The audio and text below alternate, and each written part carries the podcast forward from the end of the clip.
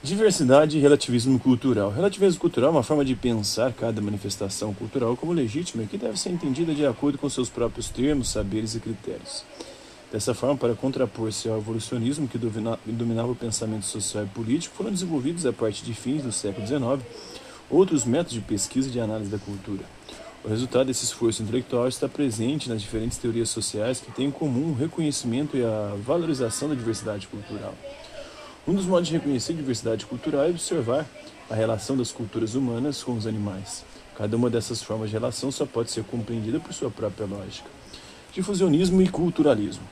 Entre as escolas contrárias aos postulados da antropologia evolucionista, a ideia comum é de que as sociedades não são resultado de um desenvolvimento unilinear e ascendente das culturas, ou seja, a diversidade cultural é a regra da vida humana e se manifestaria por meio de empréstimos de imitação cultural, de e das trajetórias independentes e não hierárquicas dos grupos humanos do culturalismo.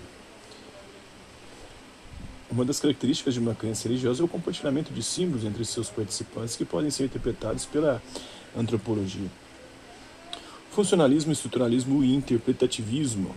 Há também as correntes antropológicas que afirmam que as expressões culturais e formas de organização social devem ser compreendidas com base é, nas funções de cada elemento cultural que cada elemento cultural desempenharia é, para a integração e a estabilidade de toda a sociedade.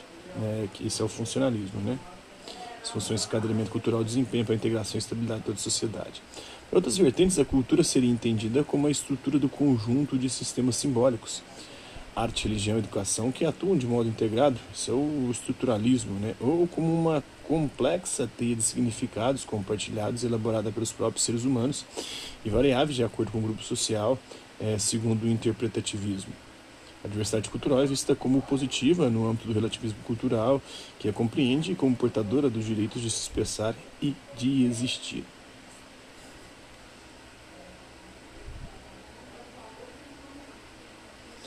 Ideologia e comportamento social. Na vida social, quando nos deparamos com um problema, tentamos encontrar soluções para ele. No entanto, as soluções encontradas não são neutras, ou seja, não estão isentas de valores. Todos os indivíduos e grupos sociais têm interesses diretamente relacionados às ideias que constroem ou que lhes são apresentadas no processo de interação social. O conjunto de ideias e valores que orientam o comportamento e as decisões dos indivíduos e grupos compõe a ideologia. Como veremos, a ideologia, assim como a cultura, é um elemento essencial para a compreensão das relações sociais e pode ser entendida também como um mecanismo de controle social. Do ponto de vista sociológico, o controle social compreende os mecanismos que delimitam as ações e as interações sociais seguindo parâmetros previsíveis incorporados pelos indivíduos por meio da socialização. Pode ser analisado por duas perspectivas básicas: a abordagem funcionalista do Durkheim, que percebe as regras e normas como importantes para manter a coesão e a harmonia social, e a abordagem da sociologia do conflito, que percebe as relações sociais marcadas pela contradição de interesses que leva aos conflitos que movimentam a sociedade ao longo da história. Nessa última perspectiva, o controle social está relacionado à ideologia e ocorre pela ação de diferentes instituições sociais em defesa dos interesses de grupos específicos que detêm o controle econômico, cultural e político. Mediante processos de socialização, os valores e os padrões de um grupo ou classe social que detém o poder são impostos à sociedade como um todo, como se fossem valores coletivos a serem aceitos como normas. Assim, pessoas ou grupos que se sentem prejudicados podem se organizar para exigir mudanças das mais diversas formas: greves, campanhas nas redes sociais, manifestações de rua, ocupações de prédios públicos, acampamentos à beira de estradas ou diante de órgãos do governo, entre outros. Os acampamentos aí, a galera bolsonarista. Essas ações podem ser chamadas de resistência ou contra-hegemonia. É uma resistência contra o PT, uma contra-hegemonia da esquerda, do marxismo cultural, segundo os bolsonaristas. Né? O conceito de ideologia como falsa consciência. Nas ciências sociais, o conceito de ideologia está inicialmente relacionado aos estudos desenvolvidos por Karl Marx com base em ideologia significa, na verdade, estudo das ideias, né? Mas para o Marx, é o estudo das ideias dominantes de uma sociedade, que são sempre as ideias da classe dominante, para poder subjugar a classe subalterna e tornar tudo como se fosse natural e normal. Com base em um debate estabelecido com outros pensadores sobre o desenvolvimento da consciência, Marx, em parceria com Friedrich Engels, desenvolveu o conceito de ideologia como uma ilusão ou uma falsa consciência. As visões de Marx e Engels sobre o assunto estão expressas em manuscritos de 1846 que se tornaram conhecidos como a ideologia alemã. Nessa definição, Marx procurou se contrapor à visão dominante em seu tempo de que o desenvolvimento da razão humana por si só modificaria o mundo, como queria o Hegel, né? As ideias transformam o mundo, ou seja, as ideias seriam o fundamento da realidade. O fundamento da realidade é aquilo também que transforma ela de forma dialética, contraditória, por oposições, vai transformando o mundo à nossa volta, as ideias.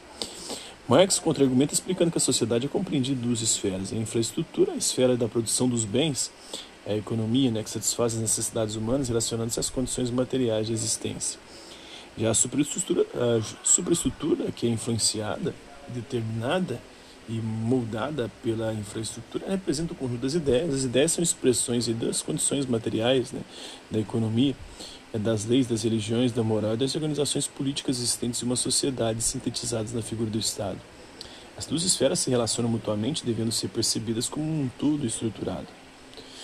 É, Para ler, em 1984, George Orwell, é, publicado em 1949, o livro descreve uma sociedade estratificada e sem mobilidade social, em que o monitoramento da população é feito por teletelas espalhadas por todos os lugares. A narrativa é feita por um membro do partido externo, confrontado com a realidade asfixiante. Nas esferas sociais, a infraestrutura e superestrutura. Né? A infraestrutura para o Marx são as relações de produção, a economia são os meios de produção, as condições materiais. A superestrutura é aquilo que é determinado, que é moldado, de certa forma, pela infraestrutura, que é a educação, a religião, o Estado, os direitos, as leis, a moral, mas elas acabam tendo uma inter-relação, a coisa não é tão fixa assim não. A visão de Karl Marx, infraestrutura e superestrutura são duas esferas da sociedade que se relacionam, se complementam e se influenciam, se moldam, se transformam.